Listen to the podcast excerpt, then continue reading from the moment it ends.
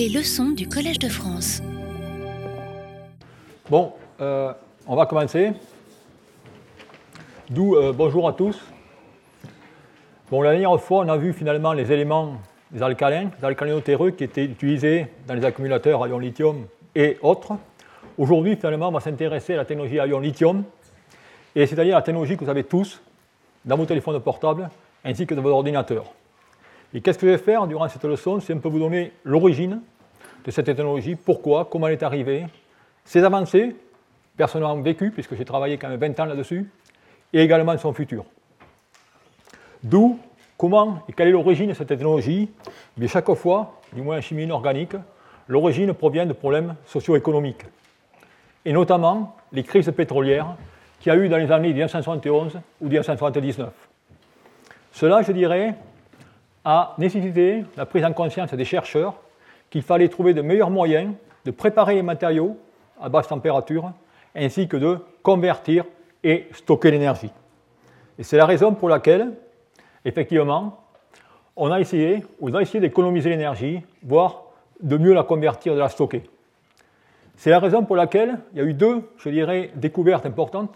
Tout d'abord, au niveau de la chimie du solide, on est passé vers des hautes températures sur vers des basses températures, la chimie douce, où on peut maintenant préparer des matériaux aux températures de 150 degrés à 200 degrés, et surtout de mieux convertir, de stocker l'énergie, c'est-à-dire de revisiter et de relancer des recherches dans le domaine des euh, nouvelles technologies, nouvelles chimies, et notamment la technologie ion lithium. Alors bien sûr, cette technologie ion lithium n'est pas arrivée comme ça sans antécédents et sans avoir une plateforme importante de connaissances, notamment sur les technologies précédentes, que sont les technologies au plomb, technologie nickel-cadmium ou les technologies nickel-métal hydrure. Et ce que je vais vous montrer, c'est finalement quelle a été l'évolution continue de ces technologies pour conduire finalement à la technologie à ion lithium par, je dirais, un certain raisonnement et une certaine logique. D'où on va commencer par les technologies que vous connaissez très bien, qui sont les technologies, les batteries au plomb. Vous avez ce système électrochimique dans lequel, dans ce cas, les coupes sont des coupes à base de plomb, avec la spécificité de ce système, c'est que dans ce cas, eh l'électrolyte, qui est un électrolyte acide, va participer aux réactions. Et on a un potentiel de 2,2 volts. Mais, malgré le, le, coût intéressant de cette technologie, vous voyez que ses performances sont relativement limitées. Raison pour laquelle est venue par la suite la technologie nickel-cadmium, dans laquelle maintenant, vous voyez, j'utilise dans ce cas, regardez, un composé lamellaire que je vais déjà appeler un composé d'intercalation vis-à-vis des protons. Et à l'électrode négative, eh j'ai encore du métal, du cadmium. Mais notez que maintenant, on a évolué de l'acide sulfurique à des solutions alcalines, comme KOH, comme indiqué ici. L'avantage de cette technologie, eh c'est qu'on peut utiliser, on a des performances relativement meilleures, mais vous savez tous que le cadmium est toxique. Raison pour laquelle cette technologie n'est plus sur le marché ou en très faible quantité aujourd'hui. Et son remplacement, eh bien, ça a été tout simplement les batteries nickel-métal hydrure. Alors ces batteries nickel-métal hydrure, regardez bien, elles sont basées sur maintenant un composé d'intercalation à l'électrode positive, puisque c'est NiOH2 et NiOH, composé lamellaire. Et maintenant, à l'électrode négative, on a également un composé d'insertion, c'est-à-dire une éponge à hydrogène, dans laquelle on va insérer l'hydrogène et le retirer de ce matériau. Ce qui fait que la technologie nickel-métal hydrure est une technologie finalement qui va utiliser le proton de l'électrode positive à l'électrode négative, et on aurait pu appeler ça tout simplement la technologie proton-ion. Et dans ce cas, on a, vous voyez, des densités d'énergie beaucoup plus élevées, notamment en termes de volumétrique. Mais le commun dénominateur à tous ces systèmes, comme vous pouvez voir ici, c'est qu'ils travaillent à milieu aqueux, c'est-à-dire où on a un potentiel de 1,2 volts. Seule exception est le cas des batteries au plomb, où a 2,2 volts. Ça veut dire qu'en ce cas, on peut travailler en dehors du domaine de stabilité thermodynamique de l'eau. Et sous cela, pour des régions cinétiques qui sont importantes et qu'on verra par la suite. Mais lorsqu'on arrivait ici, dans les années 1980-1970, la question se posait comment pouvons-nous encore améliorer la densité d'énergie de ces systèmes? Et si on regarde la densité d'énergie de ces systèmes, vous savez, vous avez déjà vu ce diagramme, dans lequel on va tracer le potentiel à l'axe des Y et la capacité de l'axe des X, et toute la surface en dessous, ce qu'on appelle l'énergie. Et vous voyez qu'en ce cas, eh vous avez deux degrés de liberté.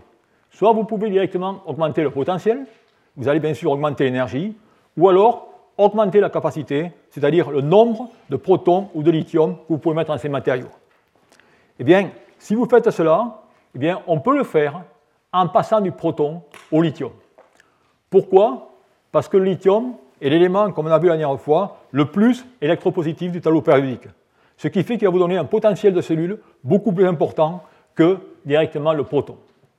Par contre, vous savez tous, et on l'a vu la dernière fois, que le lithium n'est pas stable à l'air ou à l'humidité. C'est-à-dire qu'en ce cas, il va falloir directement de passer des électrolytes aqueux à des électrolytes directement non aqueux, c'est-à-dire à des molécules organiques. Et ça, c'est le premier changement de paradigme lorsqu'on va évoluer des systèmes alcalins à des systèmes, je dirais, euh, basés sur la chimie du lithium. Alors cette chimie du lithium, eh bien, elle est apparue dans les années 1970 et la première application, bien sûr, a été dans les piles. Piles, je répète, sont des éléments dans lesquels vous allez décharger et vous jeter une fois que vous avez déchargé une fois. Vous voyez ici, par exemple, les systèmes qui sont bien connus, que vous utilisez directement dans les jouets d'enfants ou dans les lampes de poche, le système alcalin MnO2 zinc. Il vous donne, vous pouvez voir ici, un potentiel de 1,3 volts. Maintenant, si je mets à l'électron négatif du lithium plutôt que du zinc, eh bien on va passer à un potentiel de 3 volts.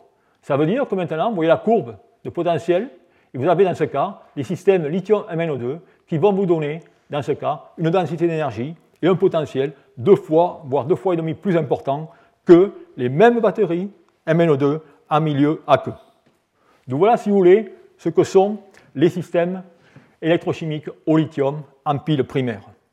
Mais bien sûr, pour concurrencer nickel métal hydrure ou nickel cadmium, il fallait rendre ces systèmes, je dirais, rechargeables.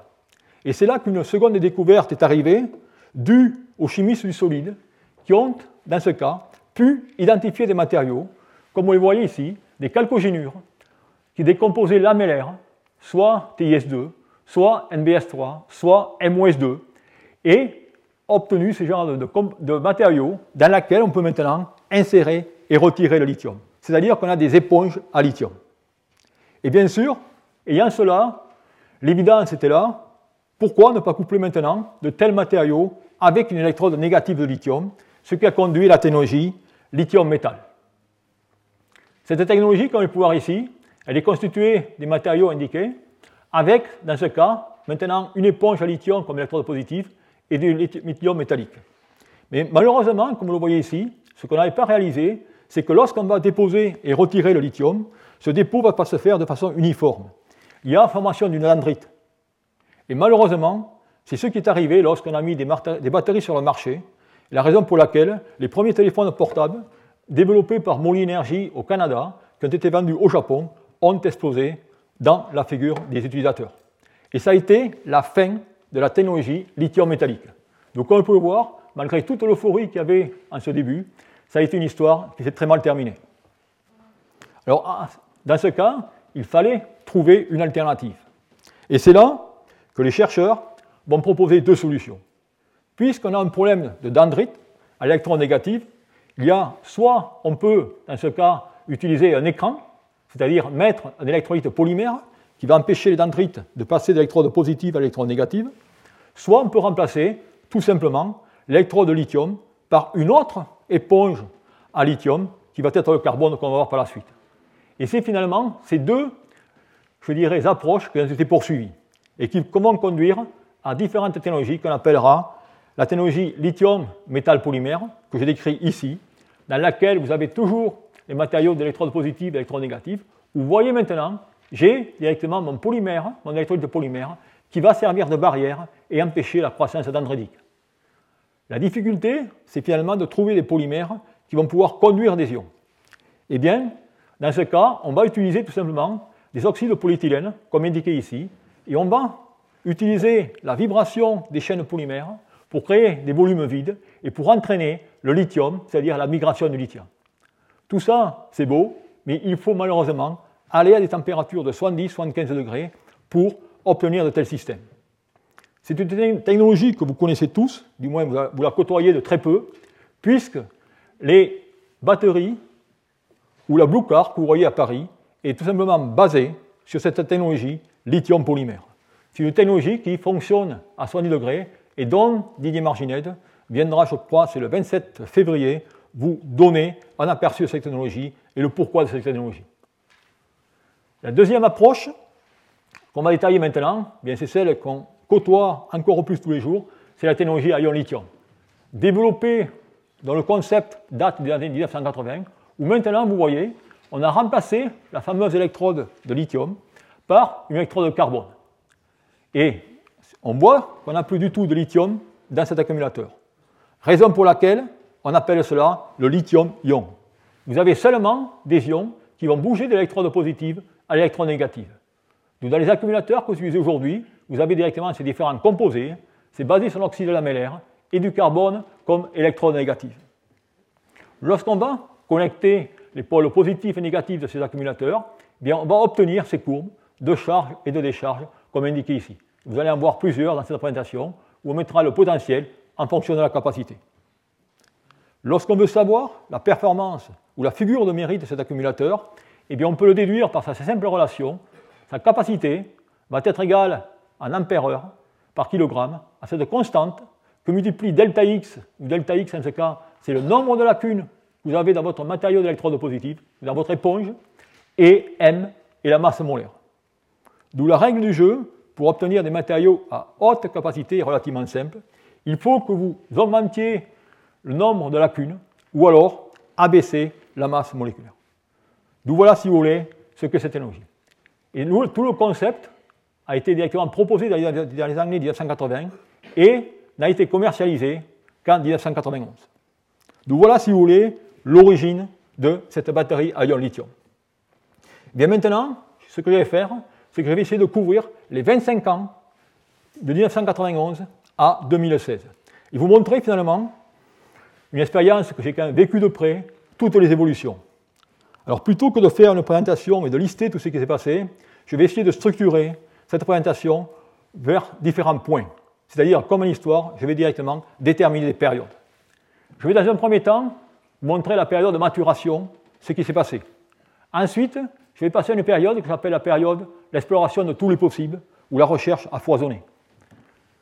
J'en reviendrai, je toucherai l'aspect développement durable, qui a également contrôlé nos recherches, pour mentionner le nouvel élan que nous, que nous, avons vécu, que nous vivons encore de ces deux ou trois dernières années, et enfin, vous porter dans le futur et partager avec vous finalement ce que sera la recherche ainsi que l'industrie du lithium-ion dans le futur.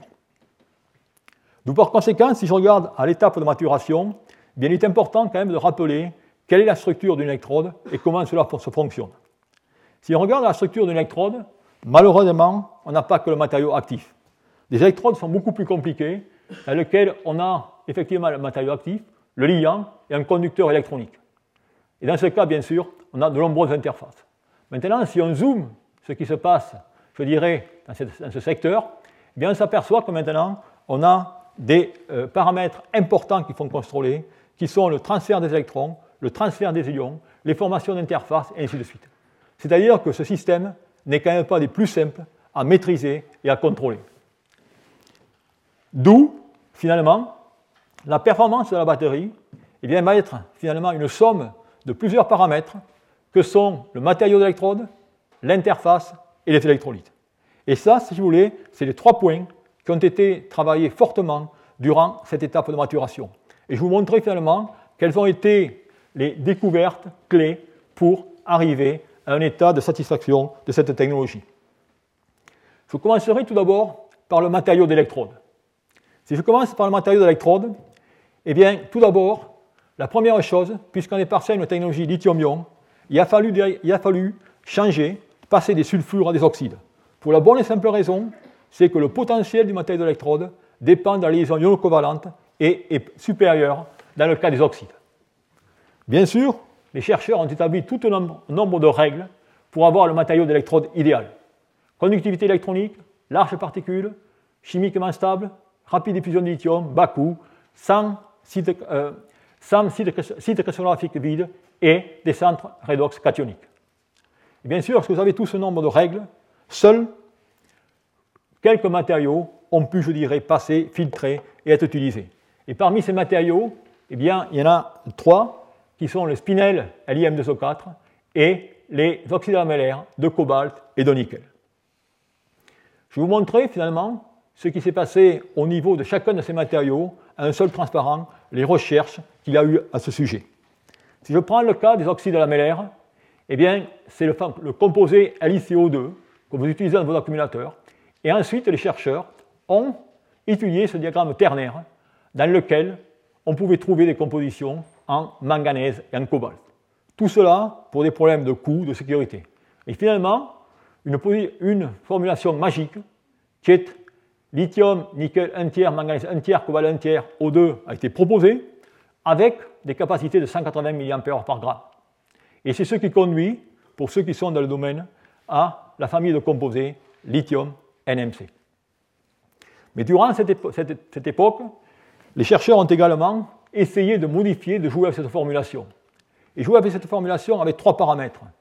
En effet, il vous faut la stabilité thermique, il faut avoir la capacité en décharge la plus grande possible, ainsi que la, tenue en cyclage plus grande. Mais tout cela avec la sécurité.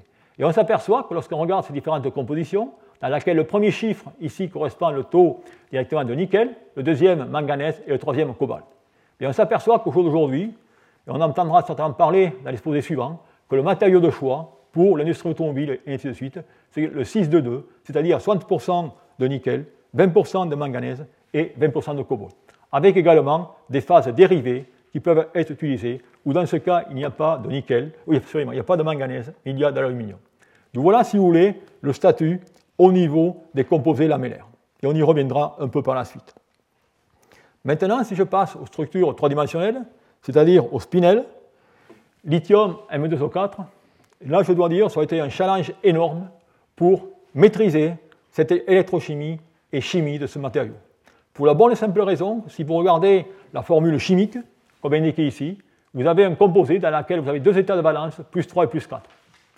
Et dans ce cas, il y a, avec du manganèse plus 3, un effet yantellaire. Ça veut dire directement que lorsque vous allez oxyder ou réduire ce matériau, vous allez avoir directement un broyage électrochimique. Et ça, ça a entraîné la destruction du manganèse, avec de plus des problèmes importants, puisque dans ce cas, il fallait aller chercher la capacité, un potentiel élevé de 4,5 volts, et on n'avait pas les électrolytes requis à l'époque. D'où, personnellement, j'ai passé 15 ans de recherche sur ce matériau pour arriver à en faire des objets utilisables qui ont été développés par Mouli Energy et qui étaient utilisés par Renault il y a de cela 4 ou 5 ans pour certains de euh, ces voitures électriques. D'où on peut se dire, aujourd'hui, est-ce que cet effort, est-ce que c'était une perte de temps? Bien non, puisque vous allez voir, on a, le long de cette route, je dirais, fait des découvertes relativement importantes. La première est reliée aux électrolytes. Ce n'est que dans ce matériau qu'on a pu mettre en évidence, ou qu'on a pu, je dirais, confectionner un électrolyte en y mettant, dans ce cas, un sel de lithium et surtout en combinant ces deux, je dirais, euh, molécules organiques qui sont des carbonates cycliques pour éthylène-carbonate et linéaires pour déméthylcarbonate. Et ça, c'est un électrolyte qui aujourd'hui est commercialisé depuis 1994 et qui est utilisé dans la plupart des laboratoires, voire dans certains accumulateurs. Une autre importance de ces recherches a été le fait que lorsque vous travaillez à haut potentiel, vous avez toujours des réactions catalytiques de décomposition. D'où la question comment diminuer cette réaction?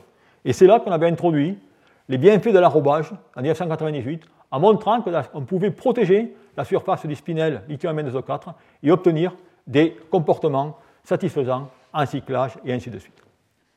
Donc voilà, si vous voulez, au niveau de l'électrode positive.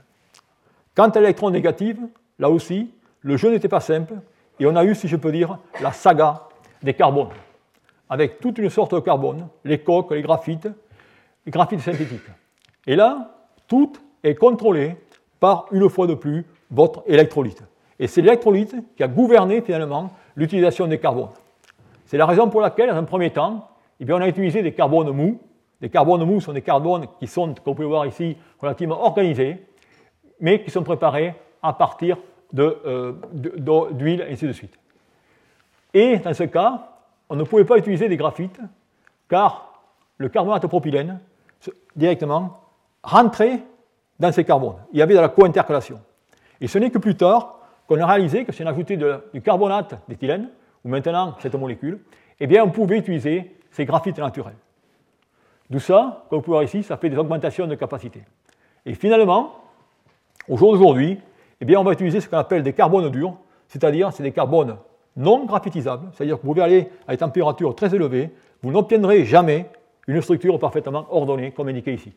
Sous des carbones complètement désordonnés, et tout ça, eh on peut obtenir nos matériaux d'électrodes, nos électrodes de carbone aujourd'hui, peuvent se préparer à partir de crustacés, à partir de noix de coco, et ainsi de suite. Vous voyez, il y a toute une production de carbone à relativement bon marché dans ces accumulateurs d'aujourd'hui.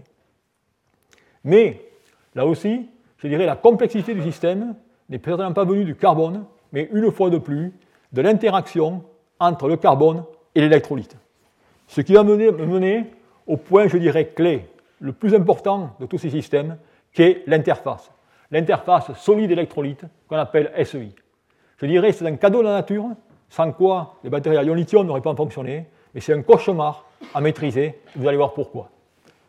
Cauchemar, eh bien, ça a été trouvé directement par euh, Emmanuel Pellet en 1979, où vous voyez directement son modèle, où dans ce cas, vous avez le lithium métal, formation d'une SEI, avec le lithium qui va directement se déposer et être retiré en dessous de cette SEI.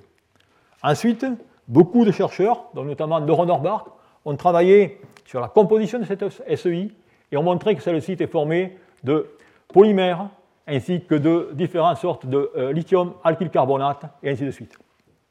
Pour vous en donner la complexité, voilà finalement tous les matériaux que vous avez à la surface d'une SEI.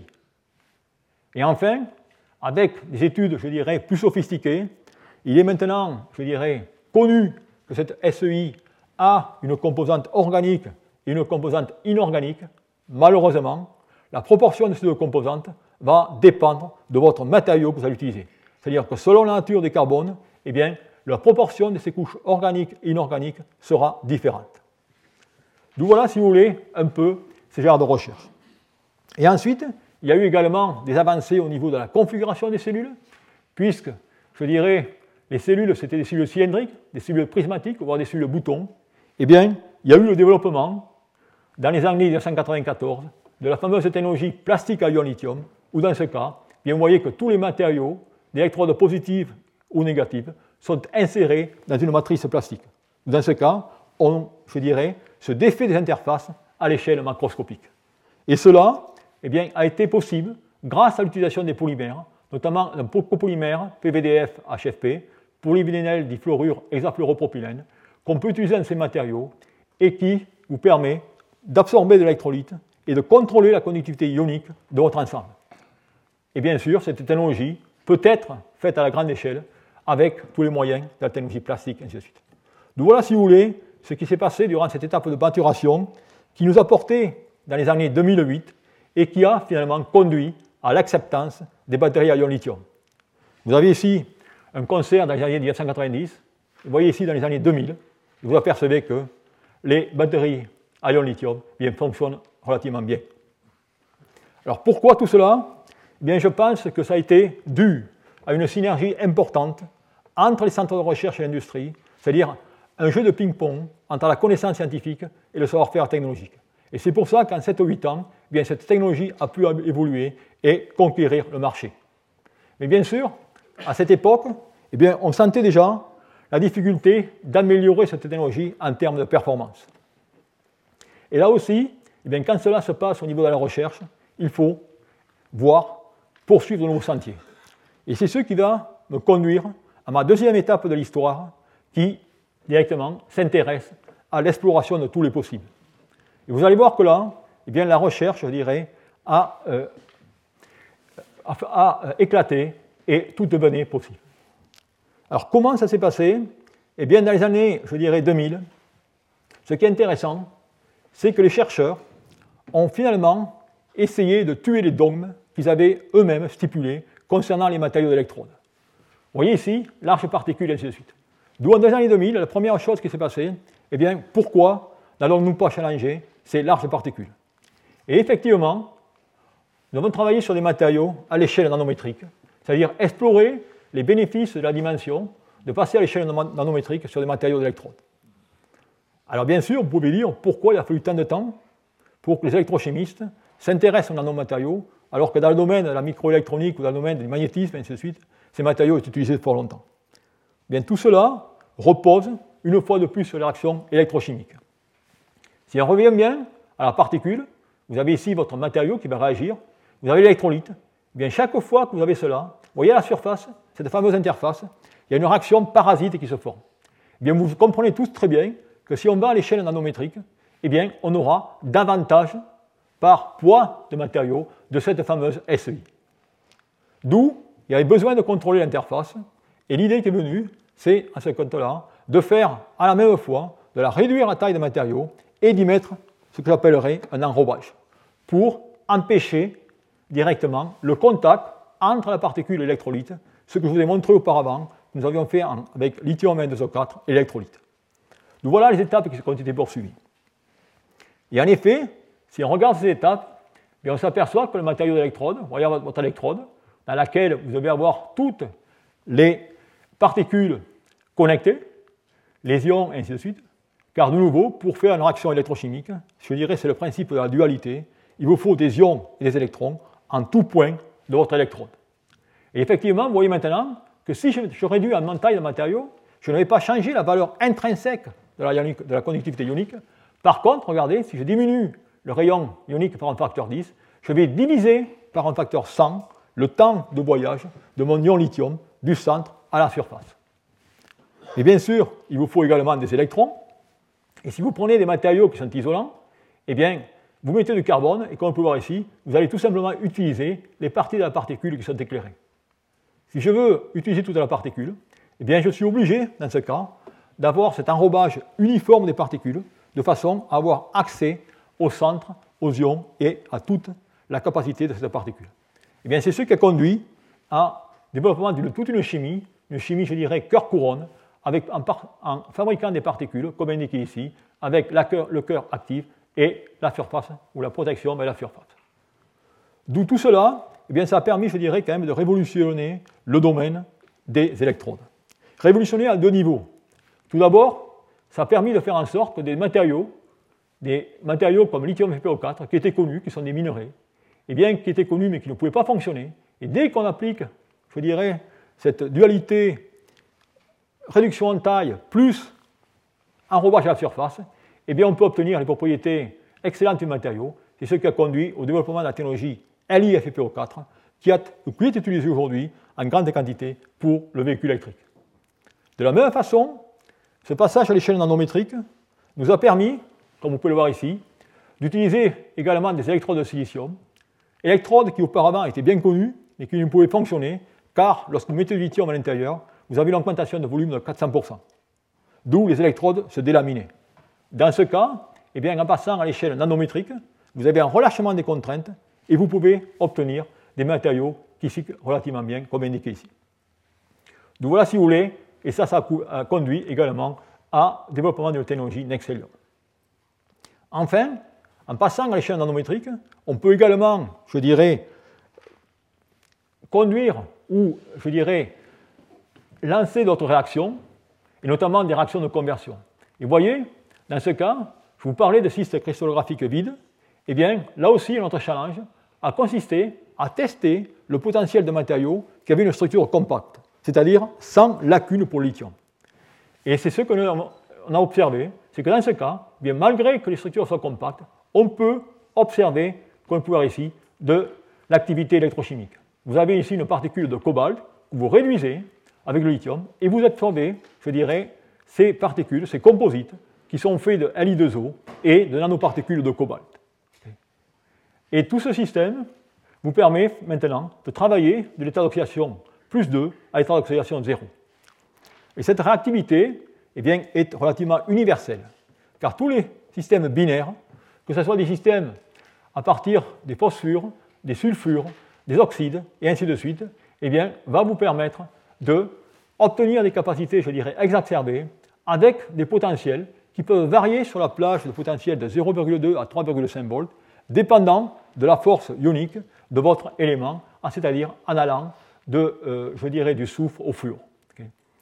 D'où ces résultats sont très intéressants, mais cependant, eh bien, il faut noter que là aussi, eh bien, il y a eu des centaines, voire des milliers de publications sur ce, sur ce domaine, et que 16 ans après, rien ne s'est matérialisé en raison de verrous technologiques majeurs.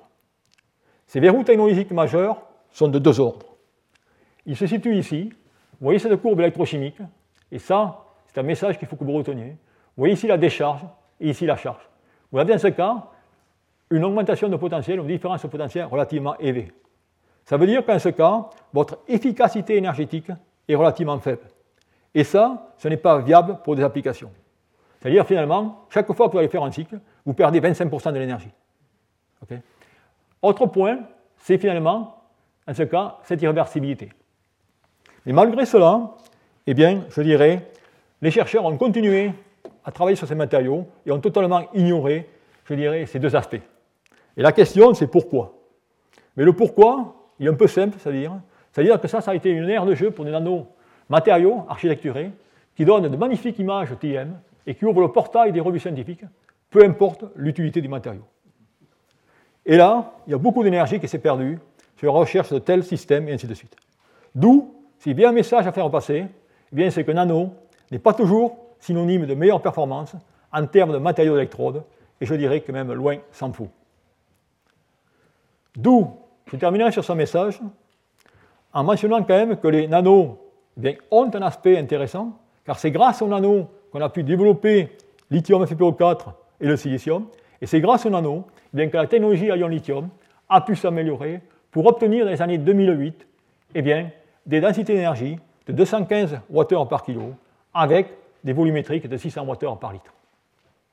Et bien, cela a directement ouvert un autre champ d'application, c'est-à-dire où on passe maintenant des systèmes, je de portables à des systèmes de transport électrique, avec notamment le vélo, le scooter, voire la voiture électrique. Mais effectivement, dans ces années 2008, eh bien, ces marchés volumineux ont, je dirais, causé pas mal de questions pour les utilisateurs, avec des questions sur la réserve ou sur les réserves de matériaux. Et dans ce cas, eh bien, je vais arriver au troisième point, dans lequel la conception de ces accumulateurs dans le cadre du développement durable. C'est-à-dire que faire pour faire des batteries, je dirais, vertes lithium-ion. Alors pourquoi cela? Eh bien, Dans les années 2008, en raison de ce marché volumineux, bien, beaucoup de journaux ont crié à l'alarme. Vous avez ici des titres de journaux, boulimie, le lithium va devenir l'Arabie saoudite. Vous avez également le pic du lithium va, et encore ça c'est bien heureux, suggester ou suggérer de nouvelles technologies. Mais également, à la même époque, il y a des études qui ont été faites sur le coût, je dirais, énergétique du kilowatt-heure stocké via les batteries. Et ça, c'est des papiers, un papier japonais et un papier européen, je crois que c'est du Lumicor, qui ont rapporté ces chiffres. Et ici, ce que je fais, c'est que je montre l'énergie nécessaire pour fabriquer un kilowattheure de batterie, avec, je dirais, toutes les étapes qui vont de la production du matériau à l'assemblage de la batterie. Et vous voyez, si vous regardez cette échelle ici, cet histogramme, eh bien que pour finalement fabriquer un kilowattheure de batterie, il vous faut une énergie électrique de 387 kWh et vous rejetez 85 kg de CO2. D'où voilà, si vous voulez, une des difficultés avec la façon dont les technologies sont faites aujourd'hui. Eh bien, cela a incité, je dirais, les chercheurs à rentrer en considération ce fameux développement durable dans la conception des accumulateurs. Et c'est la raison pour laquelle, à partir de 2009, eh bien, il y a eu beaucoup de travaux au niveau des matériaux, dans lesquels, dans ce cas, eh bien, on a fait des électrodes, on tente de développer des électrodes à partir d'éléments abondants, comme verra ici, qui sont le fer, le manganèse, voire le titane. On a essayé, bien sûr, comme j'ai déjà mentionné, d'abaisser les températures de synthèse, de passer des hautes températures qui sont très énergivores à plus basse température avec des biomatériaux, ainsi de suite. Également envisager une approche, je dirais, végétale, une approche organique pour remplacer finalement l'approche inorganique.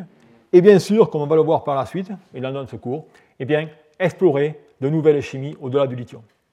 Alors bien sûr, je ne vais pas détailler tous ces aspects, mais je vous donnerai un transparent sur chacun de ces secteurs pour vous montrer finalement la philosophie derrière les recherches dans ce domaine.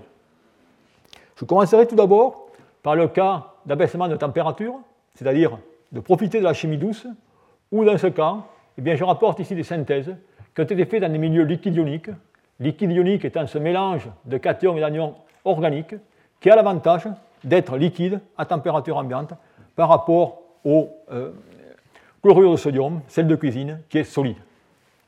Bien, grâce à ces matériaux, on a pu synthétiser des composés à texture ou à morphologie contrôlée, mais surtout à des températures de 200 degrés C, alors qu'à l'état solide, il faut 700 degrés C. Et également, ces approches ont permis de, je dirais, découvrir d'autres matériaux, notamment la classe des fluorosulfates, dans lequel, vous voyez ici, on a des matériaux avec très haut potentiel, 3,9 volts. Donc voilà, si vous voulez, un des premiers aspects de cette chimie basse température. Ensuite, si on veut encore aller plus bas et descendre à température ambiante, eh bien, chaque fois que le chimiste ou que le chercheur doit faire cela, il s'inspire du vivant. Et pour s'inspirer du vivant, eh bien, dans ce cas, on va regarder finalement que dans la nature, il y a pas mal de matériaux biominéralisés, c'est-à-dire qui sont préparés par précipitation à température ambiante à partir de micro-organismes dotés de pouvoirs catalytiques ou enzymatiques très importants. D'ailleurs, un exemple que vous êtes familier, ce sont ces algues unicellulaires qu'on appelle diatomées, qui vont filtrer l'eau de mer pour récupérer le silicium et finalement construire des objets magnifiques de SiO2 comme vous voyez ici. D'où ce qu'on a essayé de faire dans ce cas, et d'autres groupes bien sûr euh, dans le monde, est de, préparer des matériaux d'électrodes nanostructurés à partir des bactéries. Et je vous donnerai un simple exemple qui est tout simplement la, préparation de l'hématite Fe2O3 à partir de batteries ferrooxydantes.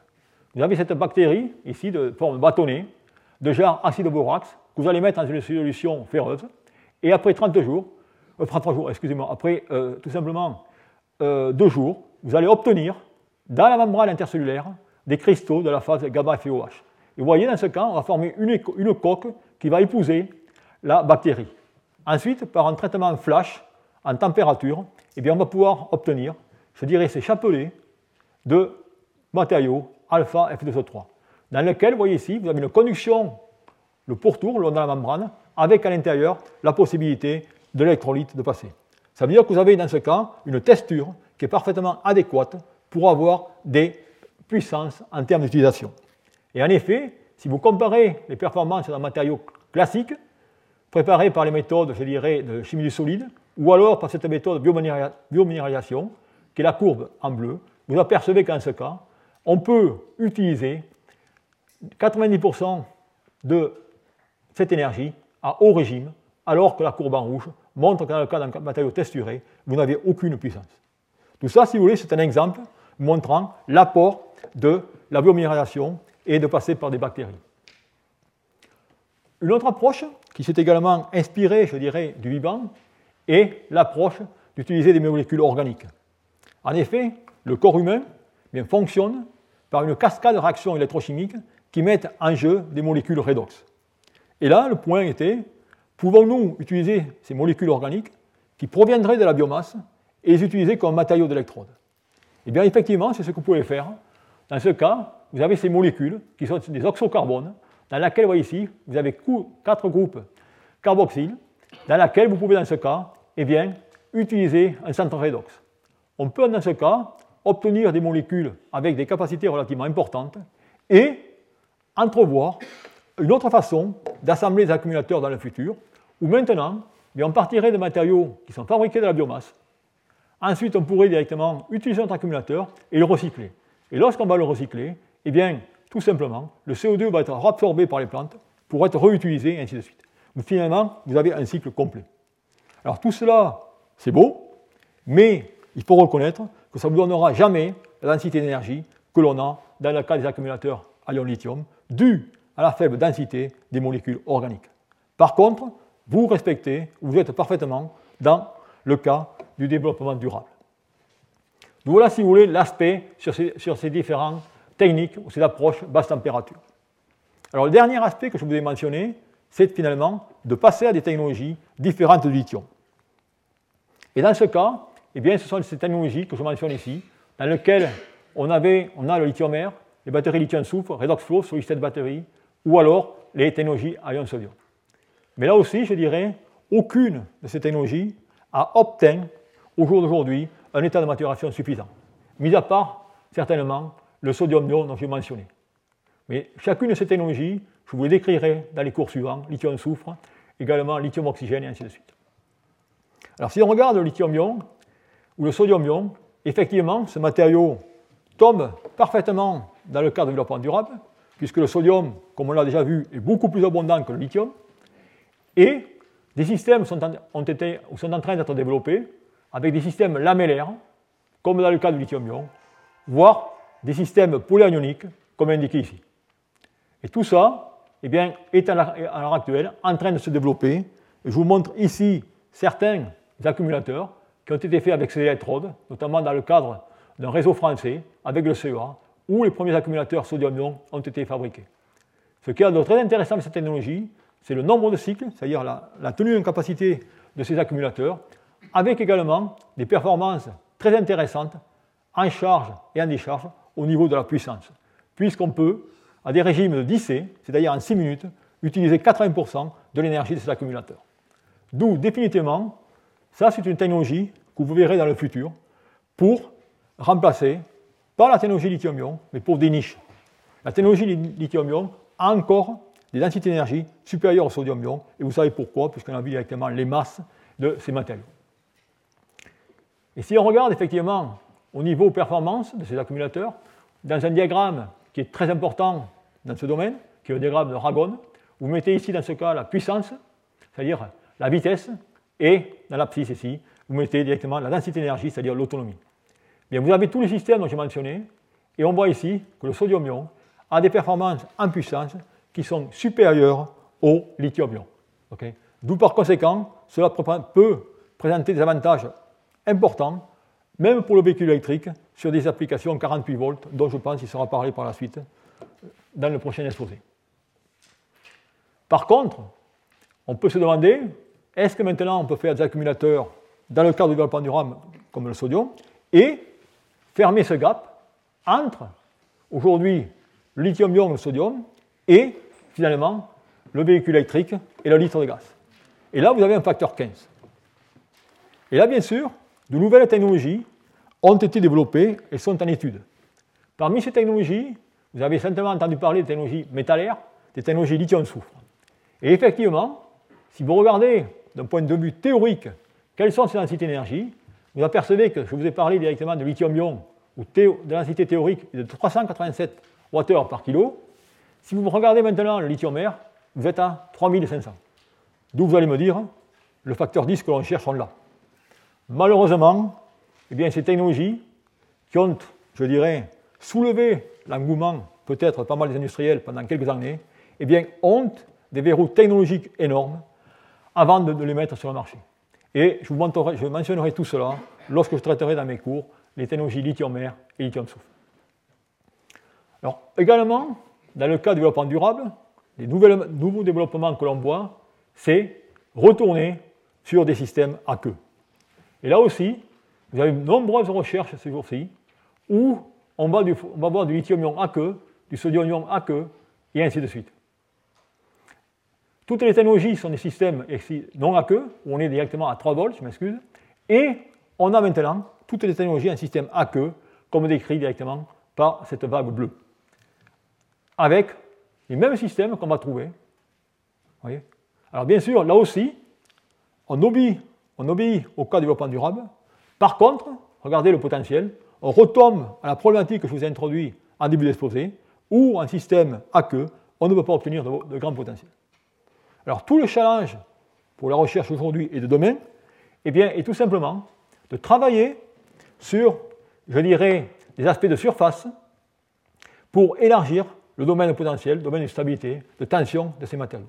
C'est-à-dire, finalement, faire, comme on a vu la technologie au plomb, qui fonctionne à partir d'un aspect cinétique, pouvons-nous faire des technologies au lithium, fonctionnant en milieu aqueux, dans lequel, dans ce cas, on aurait des cinétiques de réaction secondaire relativement lentes, qu'on pourrait les utiliser en dehors de la plage thermodynamique de l'eau.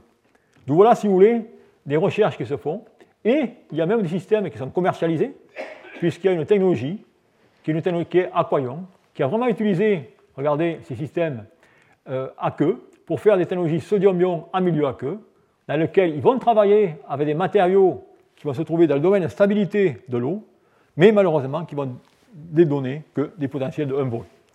Et ces technologies ont été développées tout d'abord avec couplant une électrode, euh, je dirais, euh, faradique avec une électrode capacitive. Et là, on a le système sodium-ion, qui est la technologie accueillant énergie.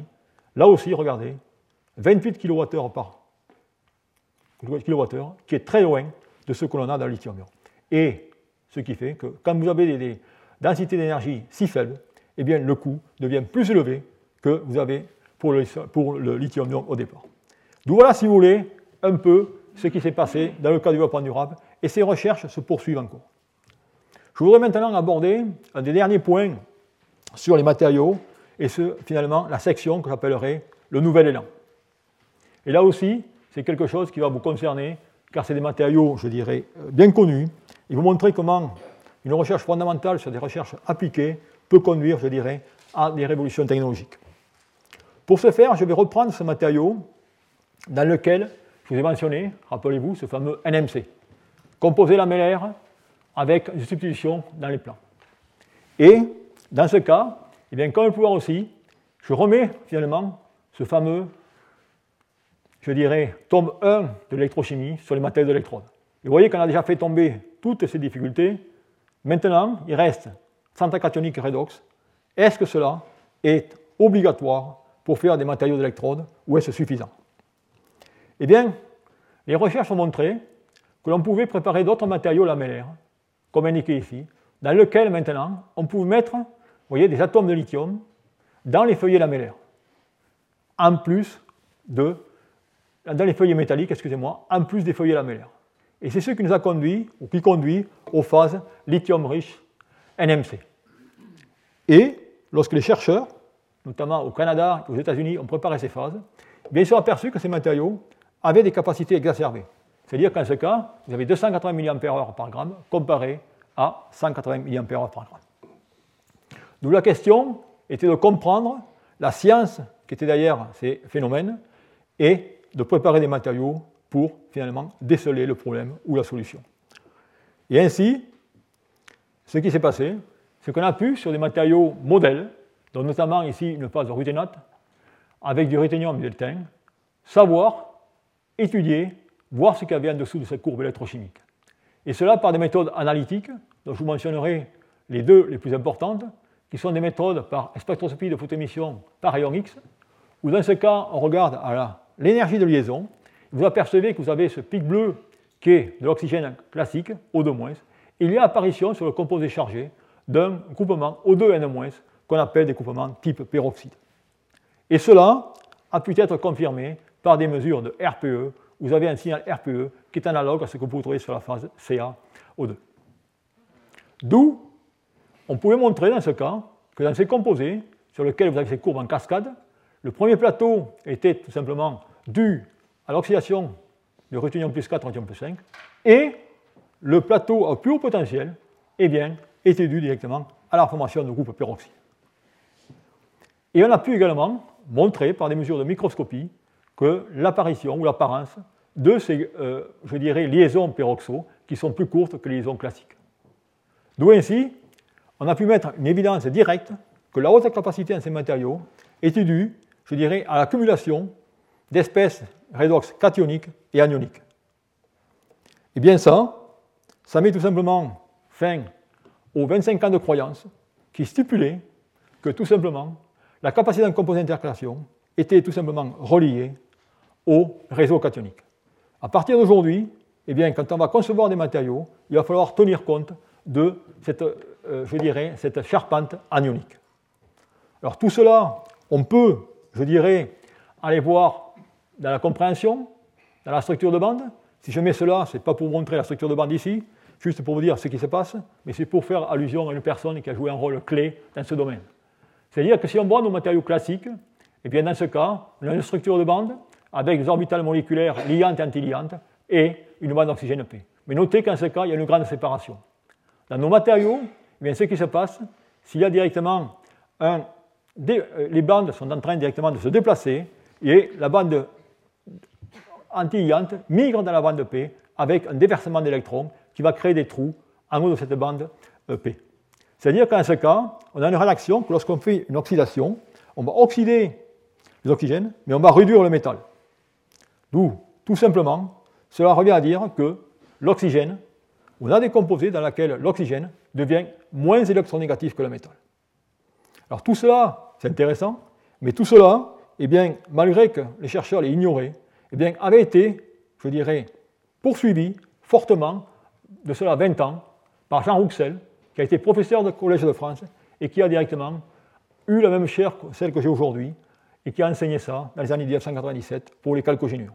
C'est-à-dire toute cette chimie des trous qui est en train de révolutionner le domaine aujourd'hui, eh bien, elle était connue, en France certainement pour sûr, mais totalement ignorée ailleurs dans le monde.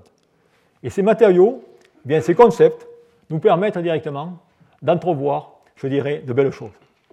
Alors pourquoi? Parce que ces matériaux, eh bien, ces phénomènes ne sont pas seulement présents dans les composés lamellaires, vous avez ici un composé lamellaire, ils sont présents dans des composés, je dirais, euh, trois-dimensionnels désordonnés, comme a été montré par une équipe japonaise, ou alors, comme notre groupe a montré, également dans les structures 3D.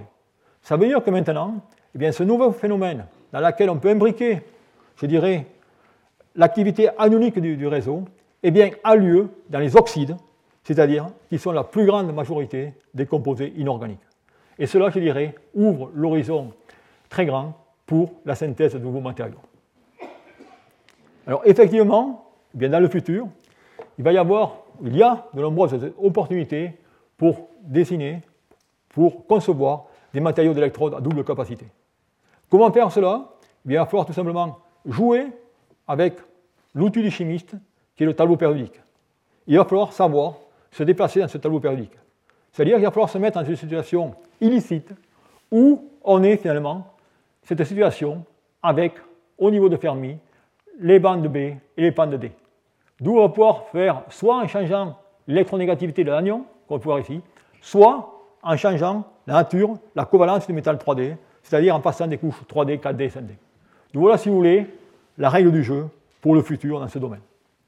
D'où, j'espère vous avoir convaincu que finalement, tout ce qu'on avait établi dans les années 1991 sur les critères du matériau idéal pour faire des matériaux d'intercalation des électrodes, eh bien, est totalement bafoué aujourd'hui.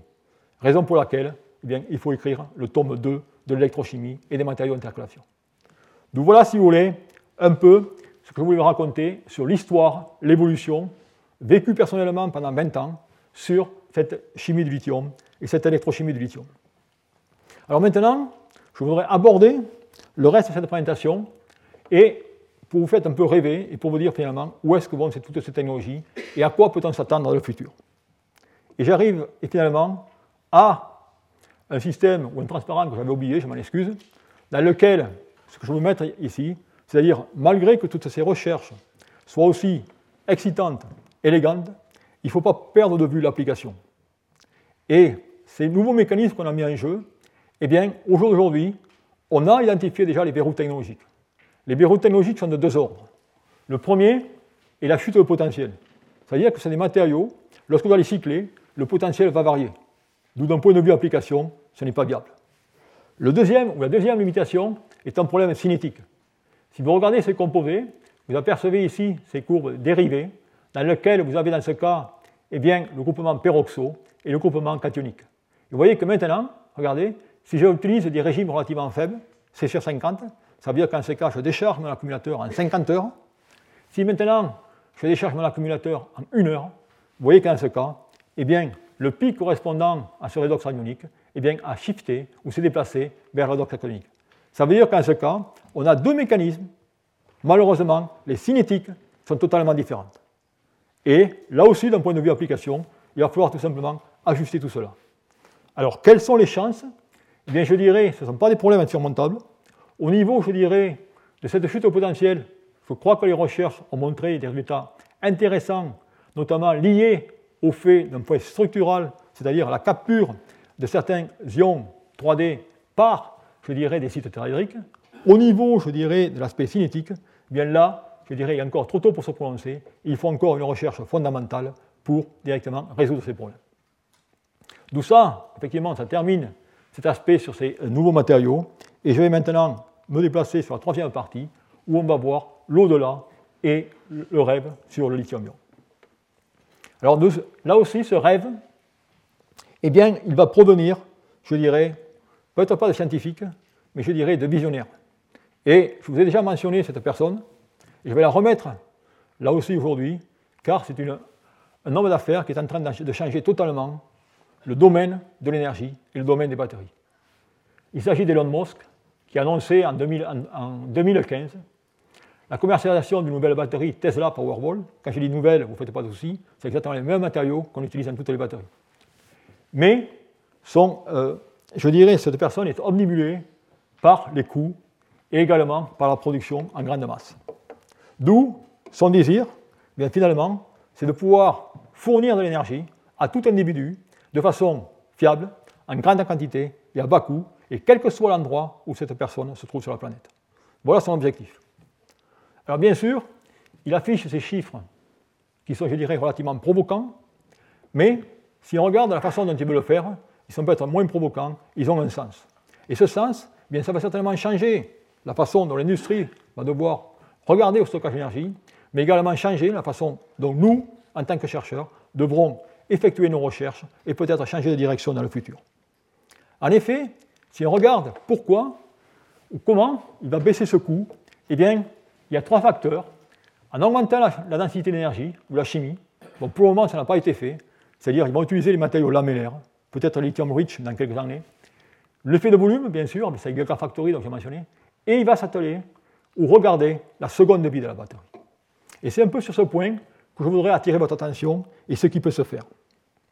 En effet, ce qu'il veut faire, c'est relativement simple, c'est-à-dire utiliser des batteries pour le véhicule électrique et ensuite, lorsque celles-ci seront fatiguées, usées, eh bien, les mettre pour des applications réseau. Ça veut dire qu'en ce cas, eh bien, il veut changer la fonctionnalité de la batterie, ce qui n'est pas directement, ou leur donner une bifonctionnalité, ce qui n'est pas vraiment très facile. Pourquoi? Parce qu'à ce jour, eh il manque de traçabilité de la batterie, c'est-à-dire qu'on ne connaît pas l'état de santé de cette batterie. Et ça, c'est important.